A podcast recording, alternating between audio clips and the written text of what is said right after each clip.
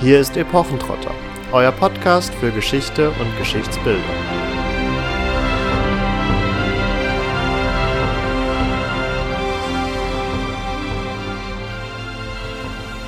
Leipzig 1726. Eine Horde Studenten versammelt sich zum Tumult.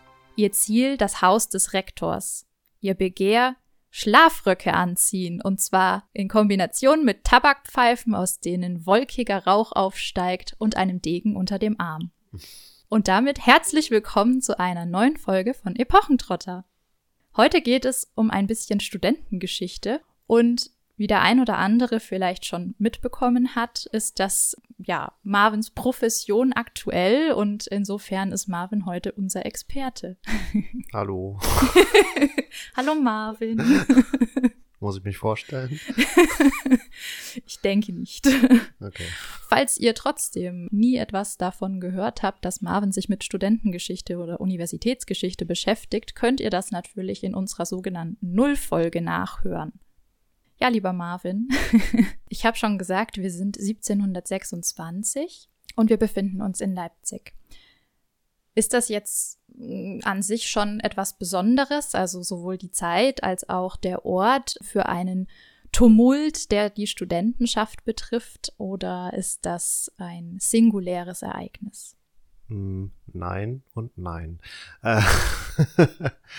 Äh, ähm, ist es auf keinen Fall ein singuläres Ereignis, bevor wir gleich auf die Chronologie des Schlafrock-Tumultes von äh, 1726 zu sprechen kommen, kann vorab auf jeden Fall schon erwähnt werden, dass es beispielsweise auch 1713, also 13 Jahre vor diesem Ereignis, bereits einen Tumult gab, der auch unter Schlafrock-Tumult tituliert wurde. Und generell kann man festhalten, dass im 17. und auch 18. Jahrhundert ja ähm, es eine sehr ausgeprägte studentische Protestkultur gegeben hat und innerhalb dieser ja, darüber stehenden Studentenkultur hat Leipzig auf jeden Fall eine äußerst prominente Rolle eingenommen. Ähm, das hängt unter anderem auch damit zusammen, dass Leipzig in dieser Zeit zu den am stärksten frequentierten Universitäten gehört. Also das heißt, wir können aufgrund von Matrikelbüchern nachvollziehen, wann sich wie viele Studenten an der jeweiligen Universität immatrikuliert haben. Das Problem, was wir haben, ist, wir äh, man hat sich nicht so wirklich exmatrikuliert. Ach Ähm, so, also wir haben lauter ewige Studenten. ja, genau. Also äh, man weiß, wann die kommen und hin und wieder weiß man auch, wann sie gehen, aber man muss dann immer so, ich sag mal, eine durchschnittliche Studiendauer für seine Statistiken einfach schätzen aufgrund von anderen Quellen und kann dann ungefähr eine Peilung geben, wie viele Studenten ungefähr an der jeweiligen Universität waren. Und im Falle von Leipzig kann man sagen, dass es je nach Jahrzehnt, das schwankt natürlich auch immer ein wenig, im oberen dreistelligen, also 100er Bereich war und auch durchaus die 1000 mal geknackt hat. Also ihr seht schon, Massenuniversitäten im Sinne des 20. Jahrhunderts gab es hier noch lange nicht. Das waren relativ kleine Bildungseinheiten nach heutigen Maßstäben und ähm, ja, die nicht weit von Leipzig liegenden Städte Wittenberg, Halle, die sich ja heutzutage zu einer Universität zusammengeschlossen haben und auch Jena bildet oder hatten auch sehr große und bedeutende Universitäten. Also hier kann auf jeden Fall innerhalb der deutschen Universitätslandschaft ein ja, klarer Schwerpunkt ausgemacht werden. Und in diesen anderen Städten haben wir dann natürlich auch ähnliche Tumulte und Protestbewegungen. Jetzt heißt dieser Tumult, beziehungsweise eigentlich schon der zweite Tumult in Leipzig, Schlafrock oder Schlafpelz-Tumult. Das deutet ja schon so ein bisschen in eine gewisse Richtung. Also es geht um eine bestimmte Art, sich zu kleiden. Ich habe im Teaser schon ein paar weitere Attribute genannt. Aber wie kam es denn eigentlich überhaupt dazu, dass aufbegehrt wurde, dass protestiert wurde und wer hat protestiert und warum? Ja, durch Zufall tatsächlich sind wir rein jahreszeitentechnisch hier sehr gut aufgestellt. Also konkret befinden wir uns zunächst am 17. Februar des Jahres 1726 und nein, äh, das war nicht von uns intendiert, sondern wir hatten uns gedacht, wir brechen unsere Mittelalter-Series äh, in den Folgen mal etwas mit früher Neuzeit wieder auf und sind dann über den Schlafrock-Tumult wieder gestolpert in meinem Fall. Aber ja, ist jetzt ein schöner Zufall, dass das auch im Februar spielt. Jedenfalls äh, 17. Februar 1726. An diesem Tag wird ein sogenanntes Mandat gegen das Tragen der Schlafröcke an das schwarze Brett der Universität geschlagen oder aufgehängt. da krätsche ich direkt mal dazwischen. Ja.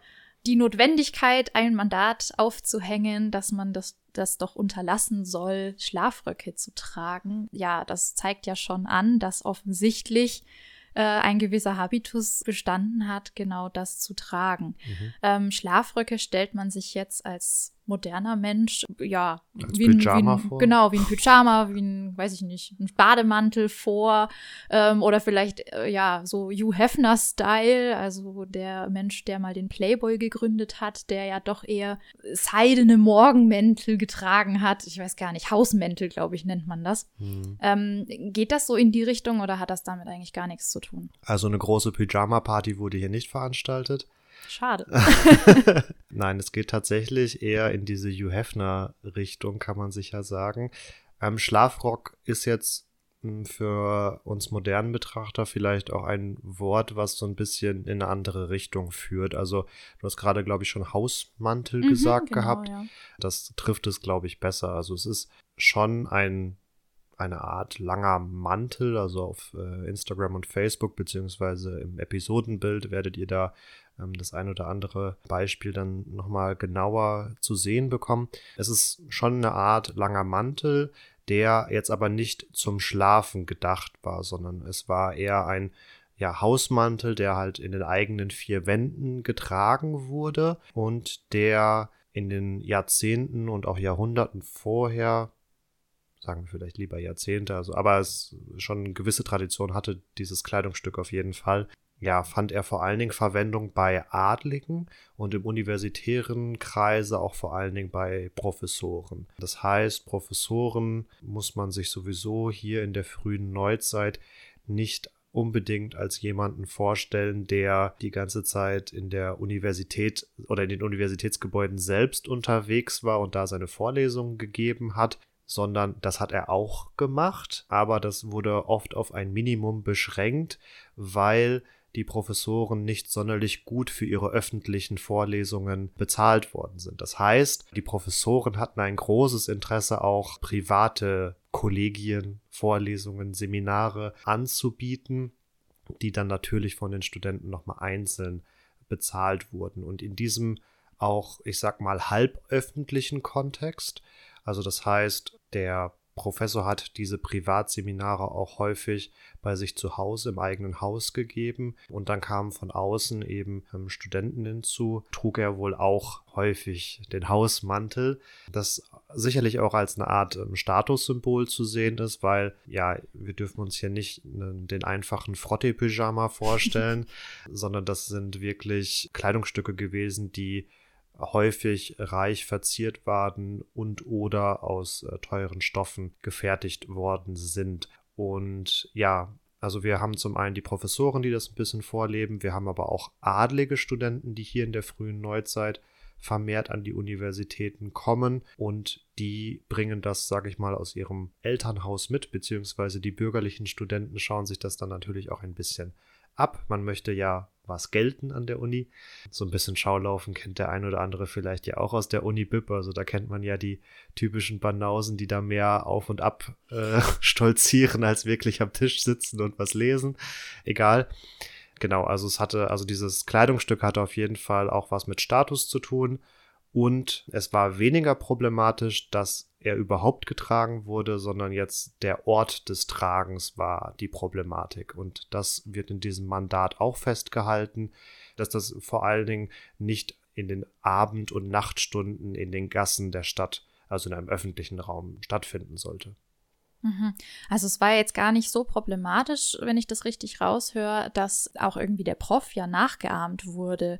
Also ich hätte jetzt vermutet, dass ein Teil des Problems darin liegt, dass sich quasi die Studentenschaft anmaßt, die gleichen äh, Statussymbole zu tragen wie der Professor, der ja hierarchisch von Grund auf einfach als ja, Lehrmeister den Schülern äh, gegenübersteht und damit natürlich übergeordnet ist und das dann vielleicht auch ja gar nicht so gerne gesehen wurde. Das wäre tatsächlich problematisch gewesen, vermutlich, wenn sich die Studenten angemaßt hätten, einen Talar zu tragen. Also aus den 68ern kennt man ja noch den Spruch, unter den Talaren den Muff von tausend Jahren, was sich so ein bisschen gegen das reaktionäre akademische Milieu gerichtet hat. Aber gut, anderes Thema.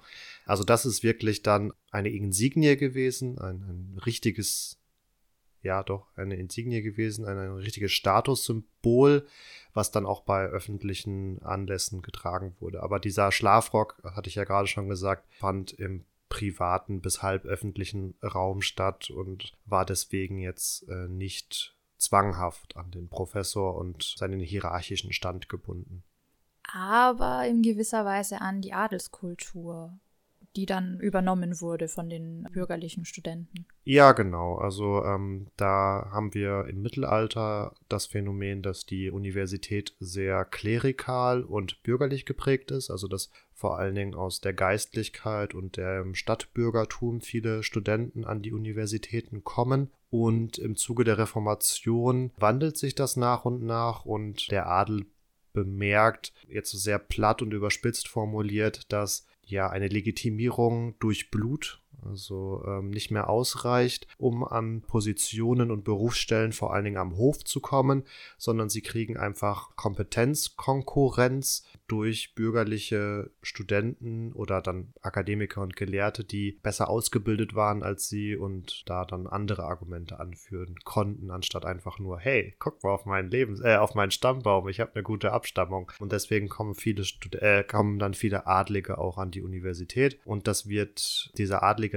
Lifestyle beziehungsweise die mit dem Adel verbundenen Privilegien erscheinen halt den bürgerlichen Studenten als sehr attraktiv und deswegen setzen oder adaptieren die das in vielen Teilen und setzen sich auch dafür ein, dass sie ähnliche Privilegien erhalten. Das beginnt damit, dass sie nicht mehr in den Bursen, also in einer Art Wohnheim wohnen wollen, also auch unter universitärer Aufsicht damit standen, sondern sich frei ihre Wohnung bei den Bürgern der Stadt suchen wollten. Das geht dann darüber, dass sie äh, vermehrt Waffe getragen haben und der Degen, ja, spielt ja hier auch eine Rolle. Genau, und da äh, gibt es noch so ein paar andere Punkte, aber ähm, das wird schon stark rezipiert auf jeden Fall. Hm. Jetzt haben wir quasi geklärt, warum sie Schlafröcke tragen und was das überhaupt genau meint. Wann und wo haben Sie das denn getragen? Und ähm, dann sind wir quasi wieder zurück bei dem Mandat und dessen Notwendigkeit. Zumindest laut dem Mandat scheinen sie es vermehrt in den Abend- und Nachtstunden getragen zu haben. Ganz kurze Anekdote dazu noch. Klar, Abendstunden in der Öffentlichkeit ist vielleicht schon problematisch, aber hier greift sicherlich auch, dass wir es hier in der frühen Neuzeit oft auch noch mit Sperrstunden zu tun haben. Also klar, es richtet sich dagegen, dass die Studenten Schlafröcke in der Öffentlichkeit tragen und ja, damit ja die Grenze zwischen Privat und Öffentlichkeit überschreiten. Ja, nicht sittenkonform handeln. Mhm. Also dieses enge Sittenkorsett hatten wir ja jetzt zuletzt in der Fastnachtsfolge auch nochmal angesprochen. Aber auch, dass natürlich in einem weiteren Schritt unterbunden werden sollte, dass die Studenten allzu sehr in der Nacht, eben nach der Sperrstunde, lärmend und schwärmend durch die Straßen der Leipziger Innenstadt ziehen. Soweit, so gut. Also das Mandat betrifft dann also vor allen Dingen den Außenraum, die Uhrzeit und ja auch die Verbindung mit eben gewissen anderen ähm, Attributen, wie jetzt eben die Tabakspfeife oder der Degen, der jetzt auch schon angesprochen wurde als ein Zeichen, was eher auch dem Adel zuzuordnen wäre und hier also ähm, übergreift auf die gesamte Studentenschaft. Ja, wobei, also das Waffe tragen ist zu diesem Zeitpunkt schon so etabliert in der Studentenschaft. Also natürlich will man es irgendwie verhindern, aber hier ernsthaft anzunehmen, dass das unterbunden werden kann. Also ich glaube nicht, dass das die Intention äh, der Universität war und aus den Verhandlungen und Verhörprotokollen, die wir zu diesem Schlafrock-Tumult haben, lässt sich wohl auch so ein wenig ableiten, dass es hier wirklich explizit um die Schlaf Röcke, also die Kleidung ging. Und das andere keine sonderlich große Beachtung fand, weil man sich vermutlich eh darüber im Klaren war, dass ja, das zwar mit aufgenommen wurde, aber mehr oder weniger im Kleingedruckten unterging. Also es heißt letztendlich, es war das Erkennungszeichen der Gruppe Studenten, einen Schlafrock zu tragen, dann, wenn es ihnen gefallen hat und quasi ja, unabhängig davon, ob sie sich an der Universität aufgehalten haben oder in der Stadt. Auch da ja und nein. Der Schlafrock war sicherlich für eine gewisse Gruppe von Studenten das Erkennungszeichen. Man darf allerdings nicht den Fehler machen, die Studentenschaft jener Zeit als allzu einheitliche, homogene Gruppe zu sehen. Also mhm. Leipzig, und das ist ganz interessant an der Stadt jetzt konkret, ist da sowieso ein bisschen zwiegespalten. Auf der einen Seite zählt Leipzig als die Universität der Armen, heißt, dass das Studium dort vermeintlich günstiger war als in anderen Universitätsstädten, entsprechend dann von Studenten aus nicht so reichem Elternhaus stark frequentiert wurde. Gleichzeitig ist Leipzig die galante Universität, also eine Universität, die sich vor allen Dingen hier im frühen 18. Jahrhundert stark von diesem französischen Adelsideal der Galanterie hat beeinflussen lassen, mit dem einher auch ein sehr kostspieliger Lebensstil ging, um es jetzt hier auf der finanziellen Ebene erstmal zu belassen. Also allein diese beiden Klischees über Leipzig als Universitätsstadt zeigen schon auf, wie weit auch das Spektrum innerhalb der Studentenschaft sein mhm. konnte. Was genau hat denn eigentlich die Studenten dann so sehr daran gestört, dass ihnen verboten werden sollte, diese Schlafröcke zu tragen? Hm. Gute Frage. Nächste Frage. Kann man das gar nicht so speziell greifen, oder? Ja, doch, aber es ist das dahinterstehende Prinzip, sage ich mal, oder das dahinterstehende Phänomen ist recht komplex und auch nicht immer ganz genau zu fassen oder zu umreißen. Wir kommen jetzt nämlich auf die akademische Freiheit oder auf, konkret auf die Studenten gemünzt, auf die Burschen- oder Purschenfreiheit zu sprechen. Ganz kurz an der Stelle, falls ihr euch jetzt fragt, hä, wieso nur Burschen und wieso nicht Mädel oder so? Ja, zu der Zeit ist die Studentenschaft einfach rein männlich. Die ersten Frauen kommen dann erst um 1900 an die Universitäten und insofern ist hier natürlich immer vor allen Dingen, nicht nur vor allen Dingen, sondern ausschließlich ähm, die Männerschaft gemeint. Ein Thema, zu dem wir beide schon äh, geschrieben und publiziert haben. Werbung. ja, dann äh, klär uns doch mal auf, was es mit dieser Burschenfreiheit so auf sich hat. Hm bei dem Auftauchen oder bei dem vermehrten Auftauchen des Adels an der Universität kam ich ja schon auf Privilegien zu sprechen. Mhm. Und das ist sicherlich ein Punkt, der hier zu beachten ist. Um die akademische Freiheit allerdings wirklich zu fassen, muss man noch weiter zurückgehen. Die ist nämlich eigentlich tatsächlich genauso alt wie die Universitäten selbst. Nämlich? also wir haben als erste Universität die Universität Bologna, die bereits im 11. Jahrhundert gegründet wird. Das ist aus mehreren Klosterschulen heraus entstanden, die sich dann ähm, zusammengeschlossen haben, ganz plakativ formuliert. Und in den äh, folgenden Jahrhunderten tauchen einzelne weitere Universitäten auf, also beispielsweise in Paris. Und diese Universitäten zeichnen sich vor allen Dingen dadurch aus, dass sie einen Personenverband bilden. Also es war weit weniger wichtig, dass da jetzt irgendwelche Gebäude hochgezogen wurden, in denen jetzt unterrichtet wurde, sondern die Universität kann auch als, ja, oder sollte auch vielleicht eher als Personenverband verstanden werden. Dieser Personenverband ähm, hatte nämlich besondere Rechte und Privilegien. Unter anderem hatte er beispielsweise eine eigene Gerichtsbarkeit. Also jetzt, wenn wir im Mittelalter unterwegs sind, dann wurden Studenten, aber auch Professoren der Universität in Paris oder in Prag nicht von der städtischen Gerichtsbarkeit verurteilt oder behandelt, muss ja nicht immer verurteilt werden, ähm, sondern von einer universitären Gerichtsbarkeit. Und ja, mit diesem akademischen Stand oder mit diesem akademischen Personenverband waren auch noch ähm, andere Privilegien verbunden, weswegen ich es auch immer schwierig finde, wenn gesagt wird, ja, die mittelalterliche Bildungslandschaft in Europa war so hinterwäldlerisch, weil in, im Nahen Osten haben wir schon im siebten Jahrhundert erste Universitäten oder dergleichen. Ja, hier kann man sagen, wir hatten hohe Schulen oder ähnliches, aber Universität ist tatsächlich ein so eng gefasster Begriff, dass der aus dem europäischen Kontext eigentlich erst in der Moderne, also dann ab dem 19. und 20. Jahrhundert heraus auf andere Kontinente transportiert werden kann. Vorher ähm, andere gute Bildungsinstitutionen, das möchte ich denen gar nicht absprechen, als Universitäten zu bezeichnen, ist echt begriffsschwammig. Jedenfalls neben dieser akademischen Gerichtsbarkeit haben wir dann auch bei den Studenten das Recht, Waffen zu tragen. Das kommt nicht erst mit dem Adel, wie es vielleicht vorher mal angeklungen war. Da wurde es nochmal besonders populär, sag ich mal, sondern ähm, dieses Recht gibt es auch bereits im Mittelalter, weil wir haben jetzt ein paar Universitäten genannt. In Italien, in, in Böhmen, in Frankreich, in England gab es natürlich mit Oxford und Cambridge auch noch entsprechende Institutionen. Auf in Anführungsstrichen heutigen deutschen Grund ist Heidelberg dann die erste.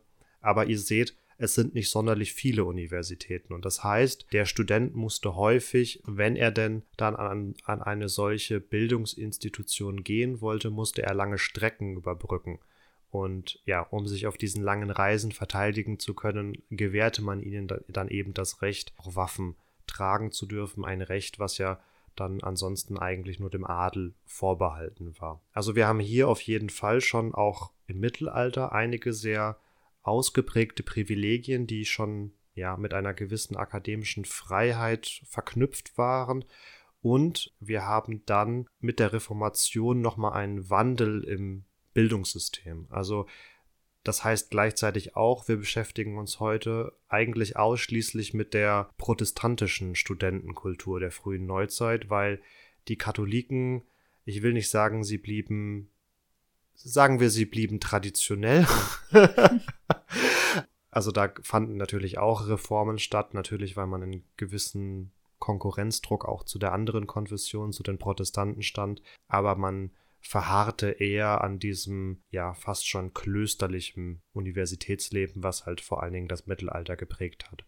Also an der protestantischen Universität kommen jetzt Adlige hinzu und dann verknüpfen sich mit der akademischen Freiheit eben weitere Privilegien, unter anderem, dass der Student frei wohnen durfte, also sich seine eigene Stube, sein eigenes Mietzimmer suchen durfte ähm, und damit war er auch nicht mehr unter der direkten Aufsicht der Universität. Er hatte damit so eine Art Freizeit, weil sein Tagesablauf nicht mehr durchgetaktet war. In dieser Freizeit ist er dann entsprechenden Aktivitäten nachgegangen. Er hat Literatur gelesen, damit beschäftige ich mich ja in meiner Promotion. Natürlich ist er auch was trinken gegangen. Ähm, er hat Ausflüge in die Umgebung gemacht. Also da bildet sich so eine ganze Kultur heraus und ja, deswegen entwickelt sich hier so eine Art neuer Studentenstand heraus, der ja halt viel auf seine Freiheit gibt. Und diese Freiheit versucht halt die in Anführungsstrichen Obrigkeit, also sei es jetzt die Universität selbst oder auch der Fürst des jeweiligen Landes, der meist auch als Landesherr der Rektor der Universität war, also der Oberste in der universitären Hierarchie. Er hat sein Geld dafür gegeben, dass da Leute unterrichtet werden, also wollte er quasi auch den, den Daumen dann noch drauf haben. Mhm. Genau, und die haben dann in Teilen versucht, diesen freien Studentenstand zu beschneiden. teils einfach, um, ich sag mal, die Macht über diese Gruppe junger Männer zu behalten, teils zugegebenermaßen, aber auch, weil zumindest aus einem modernen Standpunkt heraus es zu einigen, ja, Umtrieben gekommen ist, die äh, tatsächlich auch vielleicht ähm, ja zu Quälereien innerhalb der Studentenschaft geführt haben. Also da haben wir den beispielsweise den sogenannten Penalismus, also ein System, in dem junge Studenten zu absoluter Hörigkeit gegenüber älteren Studenten für ein Jahr verpflichtet waren und das wurde natürlich ausgenutzt, ähm, so dass es dazu einigen Kollateralschäden gekommen ist oder auch das Duellwesen, was durch diese Vorbildfunktion des Adels natürlich auch in die Studentenschaft hereingekommen ist. Das wollte man beschränken, um auch die eigene Kundschaft sch zu schützen, weil ich habe ja gerade schon anklingen lassen, dass Professoren sich vor allem mit diesen Privatveranstaltungen finanziert haben und ähm, ja, wenn die Leute, wenn die Studenten sich gegenseitig in Duellen abstechen, dann ist halt weniger Kundschaft da. Also so, äh, das klingt jetzt total blöd, weil man sich das heutzutage kaum noch vorstellen kann, weil die Universitäten heutzutage vom Land bezahlt werden. Aber das war damals ein wirtschaftlicher Betrieb und die Studenten waren die zahlende Kundschaft, ganz blöd gesagt die sich tunlichst nicht Finger, Gliedmaßen oder äh, andere wichtige Organe abschlagen sollte. Ja, oder ihr Geld halt dann in diesen sehr umfangreichen Freizeitaktivitäten mhm. ausgeben, sondern lieber ihr Geld halt an der Universität lassen sollen, weswegen halt da auch dann durch Mandate etc. versucht wurde, diese Freizeitaktivitäten auch einzuschränken. Zu denen auch eben der ganze Kontext mit den Schlafröcken zählt. Richtig.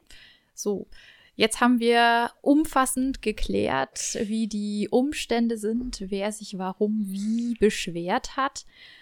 Wie genau lief denn jetzt aber dieser Tumult ab? Also man zog also, nachdem man das Mandat in der Aula, also in der Öffentlichkeit gelesen hatte, gemeinsam zusammengerottet zum Rektor, der natürlich hier hauptverantwortlich war dafür, dass das aufgehängt wurde und hat protestiert. Aber kann man diese Umstände nicht auch etwas genauer fassen? Also wie haben die sich denn organisiert? Ich meine, heutzutage im Zeitalter von Handys, äh, Facebook und WhatsApp und wie es alles heißt, kann man sich ja relativ leicht organisieren. Aber wie lief das denn damals? Naja, also zum einen haben wir natürlich heutzutage das Phänomen, um ähnliche Beteiligungsquoten zu erreichen wie damals, wäre es freilich nötig, mit digitalen Medien zu arbeiten. Wie gesagt, wir haben seit der zweiten Hälfte des 20. Jahrhunderts dieses Massenuniversitätsphänomen. Also hier in Tübingen sind es, glaube ich, aktuell 26 oder 27.000 Studenten. Also um da irgendwie keine Ahnung, 30, 40, 50 Prozent oder wie viel auch immer in Bewegung zu setzen, äh, bräuchte man auf jeden Fall verschiedenste Medien, Medien, um überhaupt alle zu erreichen. Aber wie du schon sagtest, es war am schwarzen Brett ausgehängt. Das war das Medium oder das Kommunikationsmedium der Zeit. Und an diesem schwarzen Brett sind natürlich auch regelmäßig Studenten vorbeigelaufen, einfach um ja, sich darüber zu informieren, was es Neues gibt, etc. Und bei so einem aufmerksamkeitserregenden Schreiben wird sich dann auch vielleicht schon eine erste kleine Traube von Studenten davor gebildet haben. Und ja, also wir äh, haben jetzt keine Zahlen konkret für diese Ereignisse im Jahr 1726, aber wir können jetzt zumindest für, für den ersten Abend festhalten, dass vermutlich erstmal eine kleinere Gruppe von Studenten losgezogen ist, eben zum Haus des Rektors, wie du es ja auch gerade schon gesagt hattest. Und die tummeln sich da erstmal, daher auch so ein wenig der Tumult. Ja. Und der Rektor bekommt das natürlich mit, wenn äh, zu, ich weiß gar nicht, ob zu früherer oder zu späterer Stunde, jedenfalls bekommt er das mit und empfängt dann auch zwei dieser Studenten als Vertreter der gesamten Studentenschaft. Und ja, die Studenten argumentieren dann eben mit der schon gerade angesprochenen akademischen Freiheit, dass die durch dieses Mandat beschränkt werden würde. Und der Rektor entgegnet wohl, ja, hm, befolgt einfach das Mandat, tragt nicht eure Schlafröcke, aber eure akademische oder Burschenfreiheit ähm, sei dadurch nicht eingeschränkt. Hm. Ja. Das ist kein wirklich gutes Argument. Ja, also das ist jetzt das, was irgendwie so aus den Quellen herauszulesen ist, aber ihr seht schon, ja, befolgt das und lasst euch einschränken, aber eigentlich ist eure Freiheit nicht eingeschränkt. Also Jetzt könnte man argumentieren, ob es für den Rektor einfach nicht Teil der akademischen Freiheit war, dass man Schlafröcke trägt. Aber ja, vermutlich einfach unterschiedliche Ansichten über dasselbe Phänomen. Da kam man jetzt nicht zusammen. Damit müssen sich die Studenten erstmal zufrieden geben. Sie verlassen den Rektor wieder, machen aber selbst einen Aushang am schwarzen Brett. Das ist insofern ganz interessant, weil es eigentlich ein öffentlich, also ein offizielles Kommunikationsmedium ist. Also in anderen Quellen, unter anderem auch in der von mir untersuchten Literatur, sieht man häufiger, dass Studenten dieses schwarze Brett auch nutzen, um ja eigene Anschläge zu machen. Ganz auf den Kern reduziert ist es aber eigentlich nur für eine sogenannte Top-Down-Kommunikation da. Also die Universitätsverwaltung teilt mit. Punkt. Mhm. Ist nicht, dass da irgendwie intern noch kommuniziert werden soll oder dass die Studenten darüber Feedback geben. Also ist jetzt nicht so, suche Wohnung, biete, weiß ich nicht, Auflauf von Mutti. ja und nein. Also es ist wohl so, also es war nicht vorgesehen, aber es ist vermutlich auch häufiger ähm, dafür genutzt worden und auch vermutlich geduldet worden, solange da halt nur suche Wohnung, biete Auflauf von Mutti dran stand und nichts Schlimmeres. Okay, na gut. ja, und am Folgetag, also dann sind wir am 18. Februar 1726, versammeln sich die Studenten erneut auf dem Marktplatz und eben weil am Tag vorher dieser Aushang seitens der Studenten gemacht wurde und bis dahin dürfte sich einiges rumgesprochen haben. Also ich weiß jetzt nicht, wie eure Schulverhältnisse waren, aber so meine Grundschule hatte glaube ich so ungefähr 400 Schüler und mein Gymnasium hatte glaube ich so knapp 1000 Schüler. Aus den Zeiten wisst ihr vermutlich noch, wie schnell sich sowas auch auf Mund-zu-Mund-Propaganda rumsprechen konnte. Vor allen Dingen, wenn man, da waren jetzt keine Buskinder, Busstudenten dabei, sondern man war wohl vermutlich wirklich in einer Stadt. Also das wurde schnell weitergegeben. Also die am zweiten Tag ist stark davon auszugehen, dass schon mehr Studenten sich dann versammelt hatten. Wahrscheinlich auch deswegen, weil man ja nicht nur immer wieder an diesem schwarzen Brett vorbei ist und sich irgendwie getroffen hat, sei es jetzt beim Professor zur privaten Stunde oder auf dem Weg dorthin oder so oder in der Stadt, ähm, sondern vermutlich ja auch durch die Wohnverhältnisse, die ja doch zum Teil auch ähm, Wohngemeinschaften waren, beziehungsweise keine Wohngemeinschaften, so wie wir uns das heute vorstellen, sondern eher Wohnheime. Ja, Wohnheime, wobei in diesen Wohnheimen dann wieder die ärmeren Studenten oder die Stipendiaten untergebracht waren, die von dieser ganz ausgeprägten Studentenkultur vielleicht nicht unbedingt so viel mitbekommen haben oder nicht das nötige Kleingeld hatten, um sich daran zu beteiligen. Aber beispielsweise Professoren haben nicht nur privat Veranstaltungen gegeben, sondern sie haben auch die Räumlichkeiten ihres Hauses vermietet oder man kam zu sogenannten Mittagstischen zusammen. Also ja, also wenn jetzt der eigene Vermieter keinen Mittagstisch angeboten hat, dann musste man woanders zum Mittagstisch gehen. Genau, aber dadurch gab es immer so, so Kleingruppen, sage ich mal, die im Austausch standen. Also eine Wohngemeinschaft jetzt für unseren Fall wäre eher so eine Gruppe von drei bis sieben oder acht Studenten gewesen, die in einem Haus halt jeweils ein Zimmer oder sich zu zweit auch ein Zimmer geteilt hätte, da halt gewohnt haben. Aber genau, mhm. dadurch war auf jeden Fall Austausch, reger Austausch unter den Studenten da. Ja, das kennt man ja heute auch noch. Ja, genau. Ja, diese jetzt etwas größere Gruppe zieht dann natürlich auch wieder zum Rektor, weil er so der ja, Ansprechpartner für entsprechende Belange ist. Und der lässt wieder zwei Vertreter zu sich ins Haus hinein und schlägt dann vor, sie sollen doch ja mehr oder weniger eine schriftliche Beschwerde einreichen, weil ähm, er mit dem eigentlichen Mandat wohl angeblich nichts zu tun hätte, sondern das käme direkt vom Landesherrn und da hätte er jetzt auch keinen direkten Einfluss drauf. Also war in dem Fall tatsächlich der Rektor nicht identisch mit dem Landesherrn, was du ja vorhin meintest, was der Fall sein könnte.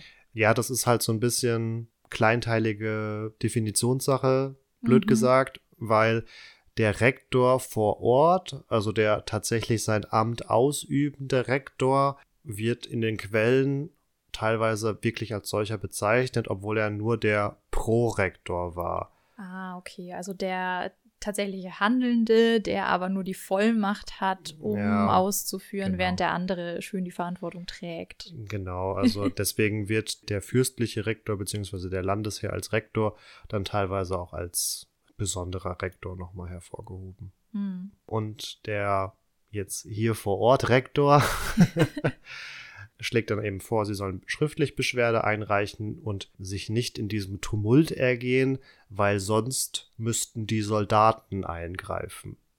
Es ist immer super, in einer Verhandlung zu drohen. Ja. Kennt man aus anderen Zusammenhängen auch, funktioniert immer gut. ja, und wir kennen aus vor allen Dingen anderen Studententumulten oder anderen Studentenprotestaktionen der Zeit, dass es bei der Drohung mit Soldaten oder dem tatsächlichen Einsatz von Soldaten immer quasi sofort eskaliert ist. Mhm. Also das war, also das ist tatsächlich an dieser Stelle dumm, das in der Verhandlung zu sagen. Ja, vor allen Dingen, weil die Stadtwachen in der Stadt vor Ort sowieso immer schon so ein gut gepflegtes Feindbild der Studenten waren, mit denen man gerne mal aneinander geraten ist und Identität geschieht ja vor allen Dingen auch über Abgrenzung. Entsprechend äh, hatte man hier gerne sein Feindbild. Und wie gesagt, wir haben aus vielen anderen Kontexten auch das Phänomen, dass sobald dann entweder die örtlichen Soldaten, die die örtliche Garnison eingegriffen hat oder dann von den benachbarten Städten, wo dann häufig die in Anführungsstrichen richtigen Militärgarnisonen waren, auch Regimente abgezogen wurden, dass es dann häufig wirklich komplett eskaliert ist.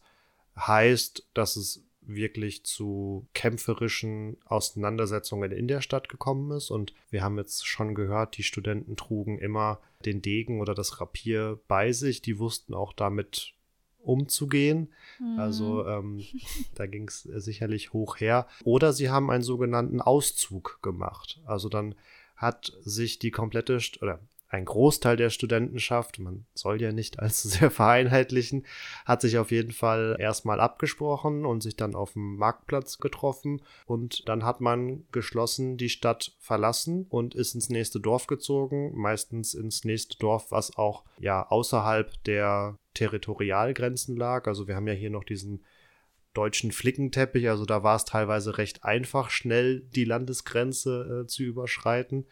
Ja, und dann war die Stadt als auch die Universität ihrer zahlenden Kundschaft beraubt. Und das wurde meistens nicht lange durchgehalten. Also da kam es dann relativ schnell oft äh, zu Verhandlungen und man einigte sich dann auf einen Kompromiss, wenn nicht gar die Studenten ihre Forderung komplett durchdrücken konnten, weil ja, die Universität brauchte ihre Gelder von den Studenten, aber auch die Vermieter, die Mittagstisch Halter oder Bereitsteller, aber auch andere Dienstleister in der Stadt, die natürlich stark davon profitierten, dass hier zahlungskräftige Kundschaft war und ja, die Studenten auch in diesen Universitätsstädten einen nicht zu unterschätzenden Anteil tatsächlich auch rein quantitativ an der Bevölkerung ausgemacht haben. Also da brachen ganze Wirtschaftssektoren dann weg. Hm. Hat man also eher tunlichst vermieden. Mhm umso fragwürdiger erscheint dann aber unser lieber Herr Rektor in dem ja, tatsächlich. Fall. ähm, ja, und die Studenten sehen das jetzt hier auch als Affront. Also mhm. sie verlassen die Unterhaltung mit dem Rektor schleunigst wieder und ziehen dann durch die Stadt mit den Rufen, Ihr Herren Studenten ziert Schlafpelze an.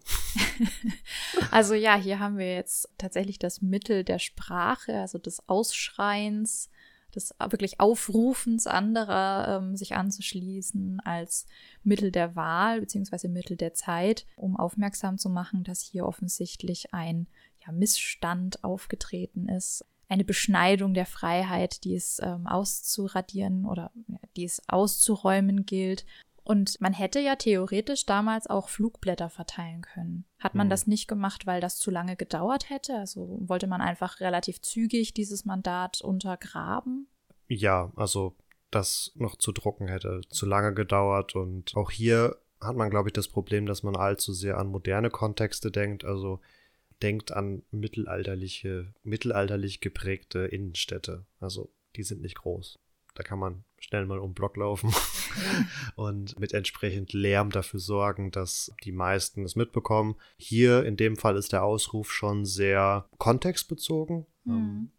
Allgemein gebräuchlicher war dann der Ausruf Burschen heraus, der für die Zeit tatsächlich schon nachgewiesen ist und der ja so eine Art Warn- oder Alarmberuf war. Ganz blöd formuliert, hier wird gerade die Burschenfreiheit bedroht. Alle Studenten müssen sofort aus ihren Häusern rauskommen und gemeinsam dafür einstehen, dass diese Bedrohung abgewendet wird.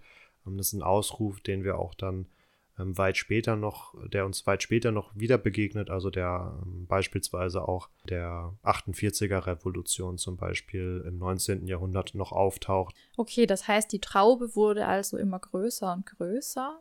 Hat das dann dazu geführt, dass man nochmal zum Haus des Rektors zurück ist oder hat man erstmal dafür gesorgt, dass einfach mehr Leute noch informiert sind und hat hm. sich dann nochmal neu gesammelt? Hier scheinen erstmal alle Leute informiert worden zu sein oder alle, die es interessiert hat. Ja, man findet sich wieder auf dem Marktplatz ein und bespricht das weitere Vorgehen. Diese schriftliche Beschwerde, die vom Rektor vorgeschlagen wurde, wird verworfen und äh, man geht vorerst wieder auseinander, aber mh, hm, mit dem Ziel oder mit dem Plan, sich am nächsten Tag nochmal wieder zu treffen. Und da scheint man dann alle zusammen trommeln zu wollen. Aber man tritt erstmal noch wieder auseinander. Damit haben wir dann den Dienstag, den 19. Februar 1726 und die Studenten kommen erneut, diesmal natürlich ganz provokant, in Schlafröcke gekleidet auf dem Marktplatz zusammen. Und sie ziehen dann nicht direkt wieder zumindest zum Haus des Rektors, sondern sie ziehen erst nochmal durch die Innenstadt. Dabei dürfen vermutlich wieder ähnliche Rufe zu hören gewesen sein wie bereits am Tag zuvor. Also das Ganze hatte offensichtlich das Ziel, jetzt wirklich nach Möglichkeit alle Studenten zu mobilisieren und ja, die Gruppe zu vergrößern. Man zog auch am schwarzen Brett vorbei und hier berichten die Quellen davon, dass dieses schwarze Brett wohl mit einer Art Drahtgitter versehen war. Also das zeugt auch nochmal davon, dass es hier wie bei einem Schaukasten vorgesehen war, dass die, die Zugriff auf diesen Schaukasten beziehungsweise auf dieses Drahtgitter hatten, ihre Anschläge machen konnten, aber dass es erstmal nicht dafür vorgesehen war, dass andere da was aufhängen. Jedenfalls hat man dieses Drahtgitter dann wohl entfernt oder aufgerissen, also jedenfalls es zerstört und hatte somit Zugriff auf das dahinter zu sehende oder das sich dahinter befindende Mandat gegen die Schlafröcke und hat dieses entfernt. Also man hat ein Statement gesetzt. Dann ziehen sie zum Haus des Rektors. Was jetzt hier ganz interessant ist, ist, dass sie, so berichten es die Quellen, truppweise zum Haus des Rektors ziehen und jeder Trupp wurde von einem Anführer kommandiert oder angeführt. Und hier wird nicht ganz klar, um welche Organisationsform es sich handelt, aber andere Tumulte oder andere Ereignisse in der Studentengeschichte lehren uns, dass hier nicht einfach Wildgruppen zu 20 oder 30 Mann zugewiesen wurden, sondern dass diese Abordnungen, die jetzt hier zum Haus des Rektors ziehen, ziemlich sicher auf schon bestehenden Organisationen beruhten. Also sei es jetzt Tischgesellschaften, also wie gesagt, beim Mittagstisch ähm, so eine also das waren durchaus Gesellschaften, die sich auch als, als feste Gruppe verstanden, die auch für sich wiederum einen Vorsitzenden gewählt haben. Ähm, das können auch andere studentische Organisationen gewesen sein derzeit, die natürlich auch jeweils immer einen Vorsitzenden oder einen Anführer hatten. Also wenn man jetzt konkretere Auflistungen dazu hätte, welche Abordnung sich wie zusammensetzte, oder auch vielleicht, wie sie genannt wurde, könnte man jetzt eher darüber spekulieren, wer sich da zusammengefunden hat. Aber es ist stark davon auszugehen, dass die nicht willkürlich zusammengekommen sind. Und sie gehen jetzt halt zum Haus des Rektors. Bevor sie dort ankommen, zünden sie sich ganz demonstrativ ihre Tabakspfeifen an, weil, wer sich noch an das ursprüngliche Mandat erinnert. Da war ja auch drinne geschrieben, dass man zu später Stunde nicht im Schlafrock und mit angezündeter Tabakspfeife durch die Straßen ziehen darf. Dann kommen sie beim Haus des Rektors an und Verhandlungen gibt es nicht mehr. Die Zeiten sind vorbei, ja. Genau. Denn die Studenten beschaffen sich Eisschollen aus dem äh, nahen Fluss und auch Steine, die auf der Straße rumliegen oder die sie mitgebracht haben und werfen damit die Fenster des Rektors ein. Was der vermutlich jetzt nicht so toll fand. Was der vermutlich jetzt nicht so toll fand. Ja, tatsächlich. Im 18. Jahrhundert, also klar hat man da schon bleiverglaste Fenster, aber ich glaube, das ist schon ziemlich teuer, wenn man, wenn man das reparieren lassen muss. Ja, aber Fenster einschmeißen ist sehr geläufig in der Zeit. Ach so, tatsächlich. Also das ist jetzt, äh, das hat jetzt vermutlich auch nicht jeden Tag stattgefunden, aber Fenster einschmeißen ist in der Studentenschaft der Zeit ein probates Mittel, um seine Abscheu gegenüber einer Person zu bekunden. Das, hm. Hier, hier spielt dann so ein bisschen sehr theoretische Überlegung mit, die die Geschichtswissenschaft hier getroffen hat, dass das Haus auch als erweiterter Körper quasi mhm. des Rektors gilt. Und wir kennen das auch aus anderen Kontexten, wenn jetzt Student A Student B zu einem Duell herausfordern wollte, hat er auch wohl teilweise mit seinem Degen in die Holzbalken oder in die Holztür gestochen, was er jetzt in dem Sinne keinen aktiven Schaden, anders als jetzt Fenster einschmeißen, mhm. ähm, verursacht hat, was aber dann trotzdem als Angriff auf die Person gewertet werden konnte. Also das hat schon fast was Rituelles, das Fenster einschmeißen. ja, und wie reagiert denn jetzt der Rektor auf das Ganze? Lenkt er ein? Ja, es lässt sich nicht mehr so zu 100% tatsächlich beantworten. Wir haben im Nachgang ähm, keine Schlafrock-Tumulte mehr. Wir wissen, dass viele Studenten geflohen sind, um sich auch einer gerichtlichen Untersuchung zu entziehen. Wir wissen, dass einige der Studenten befragt wurden, andere wurden in den Karzer gesperrt. Also ich hatte erwähnt, dass die Universität eine eigene Gerichtsbarkeit hat und wenn man ja, eine eigene Gerichtsbarkeit hat, muss man auch eigens dafür sorgen, dass die Strafen umgesetzt werden können. Entsprechend braucht es ein Universitätsgefängnis, den Karzer, den ihr in alten Universitätsstädten auch häufig noch habt.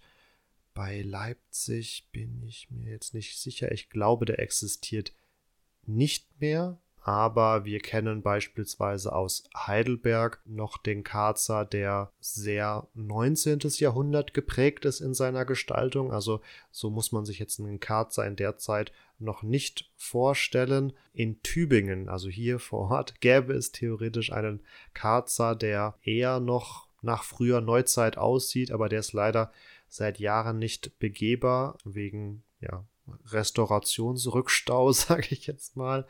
Und ähm, aus dem 19. Jahrhundert hat man dann oft so eine Romantik verbunden mit dem Karzer, also dass das, dass es sich für jeden guten Studenten gehörte, da mal drinnen gesessen zu haben und da wurde man dann wohl auch gut bedient. Also das war jetzt nicht so wirklich als Gefängnis zu verstehen. Hier im 18. Jahrhundert klagen die Studenten dann doch noch darüber, dass ähm, Feuchtigkeit und Kälte ihnen zusetzt, also so klassische Gefängnissymptome, sage ich mal. Und einige von ihnen waren auch über 30 Wochen eingesperrt. Also schon eine bedeutende Zeit, in der man dann gut und gerne zwei Semester einfach eingekerkert war. Also jetzt von den Leuten, die bei den Tumulten waren oder überhaupt von allen, die mal im, Ker äh, im Kerker, sag ich schon, im Karzer eingesperrt waren? Also kann man generell sicherlich festhalten, aber jetzt diese 30 Wochen beziehen sich konkret auf den Schlafrock-Tumult und seine sich anschließende Aufarbeitung durch die universitäre Gerichtsbarkeit. Wie gesagt, also wir haben jetzt für den Nachgang nicht überliefert, ob einfach die Universität zu sehr damit beschäftigt war, jetzt überhaupt diesen ersten Tumult einmal aufzuräumen. Ähm, es ist durchaus davon auszugehen, dass hier die Stadtwache oder auch ähm, andere Militäreinheiten eingegriffen haben. Ähm, das ist aber nicht mehr äh, überliefert, aber da das jetzt hier so sang- und klanglos ein wenig im Sand verläuft, ist davon auszugehen, dass vielleicht auch dieses Mandat wieder aufgehängt wurde, aber das Schlafrocktragen trotzdem weiter ähm, geduldet wurde. Also wir haben es in diesem Kontext auch ganz häufig, dass etwas offiziell eigentlich verboten war, aber es dann häufig doch geduldet wurde, eben weil man sich nicht allzu sehr die Studentenschaft hm, vergraulen wollte. Wie gesagt, zahlende Kunden, aber auch die, die Professoren, die ja quasi die, die Aufsicht hatten oder auch sicherlich dafür sorgen sollten, dass diese Verordnungen und Gesetze eingehalten wurden, die waren auch selbst mal Studenten. Also im Zweifelsfall konnten sie sich auch noch ein bisschen damit identifizieren und sich gedacht, ha, damals, da bin ich auch noch, keine Ahnung, ausgeritten und das ein oder andere Duell gefochten und habe ordentlich einen hinter die Binde gekippt. Hat mir jetzt auch nicht unbedingt geschadet. Das sollte man jetzt nicht auf die breite Masse auch nicht projizieren, aber das dürfte für den einen oder anderen Professor sicherlich auch dazu geführt haben, das nicht ganz so streng zu sehen. Und generell war die akademische Gerichtsbarkeit sowieso lockerer als beispielsweise die städtische und deswegen war es auch das Ziel vieler Personen, zu diesem universitären Personenkreis dazu zu gehören. Also beispielsweise Buchdrucker, die eigentlich nicht an der Universität gelehrt haben oder gelernt haben, aber ja als primäre Dienstleister für diesen Personenverband irgendwie doch dazu gehörten, waren beispielsweise auch immatrikuliert, also unterstanden auch der universitären Gerichtsbarkeit. Somit ist letztendlich dieses Mandat unter den Tisch gefallen. Also offiziell hieß es, äh, unterlasst doch bitte die Kombination im Außenraum was sollen denn die Leute denken? Ähm, aber auf der anderen Seite, also wurde das letztendlich dann trotz alledem weiterhin gemacht und man hat sich weiter auch darüber dann definiert, oder? Ja, beziehungsweise hat dann sicherlich auch ab einem gewissen Punkt ein Wandel natürlich wieder in der Studentenkultur mhm. eingesetzt, dass man andere Ideale oder Statussymbole gefunden hat, die dann eher identitätsstiftend waren und also da war jetzt auch nicht über 200, 300 Jahre Stillstand, sondern ähm, da ja, hat man immer wieder neue Moden ähm, rezipiert und die auch für sich aufgenommen. Wir haben aber für Jena und Helmstedt, also zwei andere Universitäten, in den Folgejahrzehnten durchaus noch das ein oder andere andere Schlafrockmandat. Also hm, auch wenn wir jetzt hier für Leipzig nicht ganz genau sagen können, wie es weiterging, an anderen Universitäten scheint es noch eine Rolle gespielt zu haben. Falls ihr Studenten seid, aktuell in Zeiten von Corona, ist euch der Schlafrock vielleicht näher als äh, damals den Studenten im 18. Jahrhundert, dann macht doch einfach mal den Hugh Hefner bei der nächsten Vorlesung und erzählt gerne, warum ihr das anzieht und abonniert uns, liked uns, folgt uns und vor allen Dingen erzählt euren Freunden von uns. Und wo kann ich das alles machen? auf den Social Media Kanälen Facebook oder Instagram. Ihr könnt uns aber auch unter epochentrotter.de finden, wenn ihr kein Fan von Social Media seid. Darüber findet ihr auch unsere bisherigen Folgen. Hört da gerne mal rein. Lasst uns gerne auch eine Sternebewertung da oder schreibt eine Rezension, damit die anderen auch wissen, warum sie unbedingt mal Epochentrotter hören sollen. Und vor allen Dingen bleibt gesund und macht's gut. Passenderweise haben wir natürlich beide diese Folge im Jogger oder in der Jogginghose aufgenommen. Also Selbstverständlich. Wir sind voll im Schlafrock-Stil dabei. Genau, damit wünsche auch ich euch noch eine schöne Woche. Ich hoffe, ich konnte einen ganz spannenden Einblick in die Universitäts- und Studentengeschichte bieten. Und ja, wenn ihr Lust auf mehr habt, dann schreibt es gerne in die Kommentare. Es gibt noch viele, oder es gäbe noch viele weitere Anekdoten zu erzählen. Macht's gut. Ciao, ciao.